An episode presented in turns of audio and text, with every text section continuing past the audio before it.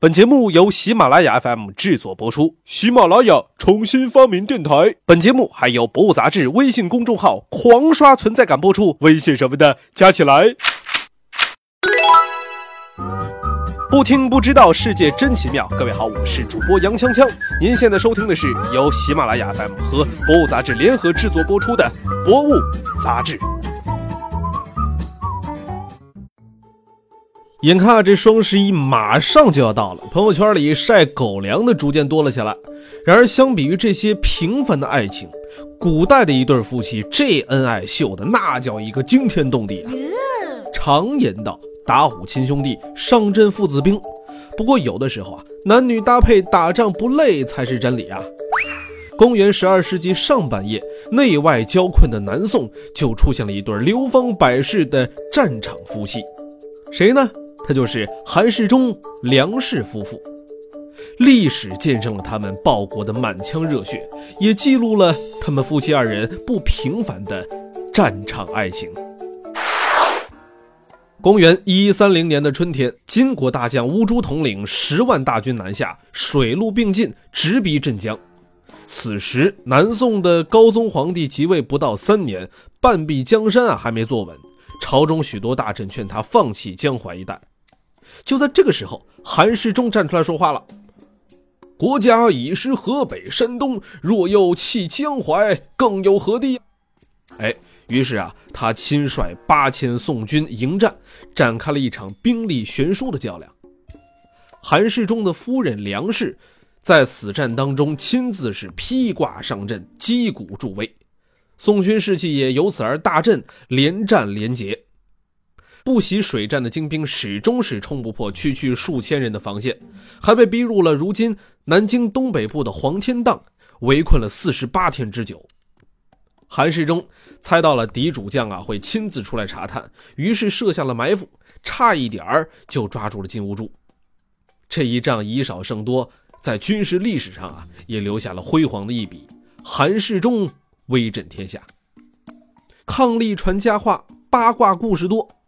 韩世忠啊，虽然说是南宋重要的功臣名将，但是后世很多人对他的了解啊，恐怕还是来自于他的夫人。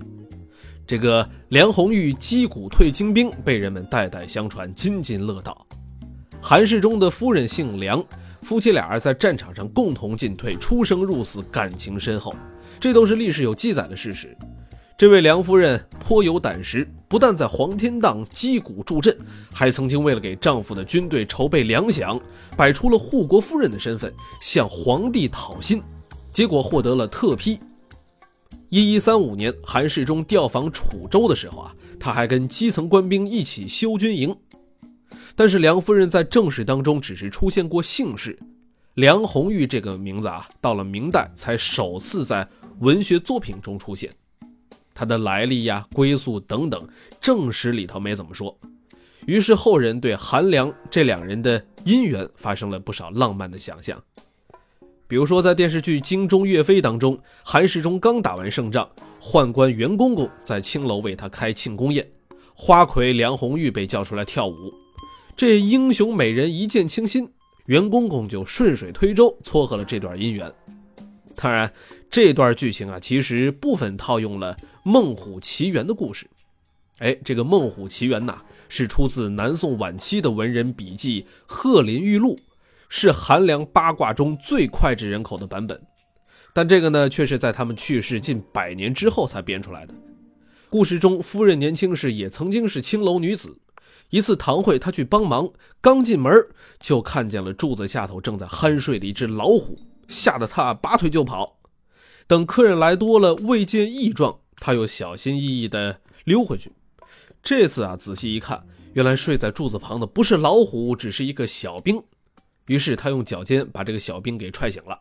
一问名字，原来啊叫做韩世忠。他料定此人不同凡响，便经过一番运作，与他结了姻缘。后来韩世忠建功立业，充分证实了夫人的眼光。虽然现如今韩梁拍档啊被标榜为中国好夫妻，但实际上韩世忠也并非只有一位夫人，在他身边被册封为护国夫人的还有周氏和毛氏，二人都是在梁氏去世前就嫁给韩世忠的。这个周氏啊，本来是京城的娼妓，南渡是几经辗转被献给了王渊，王渊不愿意接受，就做主把她许给了韩世忠。毛氏本名吕小小啊，是杭州的烟花女子。一一三零年因罪入狱，她的家人求韩世忠帮忙，这个怜香惜玉的韩将军啊，就托人释放了她。吕小小出狱之后，就改了姓氏，跟从韩世忠过上了本分的日子。即使成就不了像韩世忠、梁氏这样啊载入史册的爱情，但是拥有一段属于自己的平凡爱情，也是十分的幸福啊。那么在节目的最后，强主播也祝朋友们有情人终成眷属。好了，今天博物杂志就跟大家分享到这儿了。想了解更多精彩内容，可以下载喜马拉雅手机 app，关注博物杂志，也可以关注博物杂志的官方微博、微信。我们下期再见。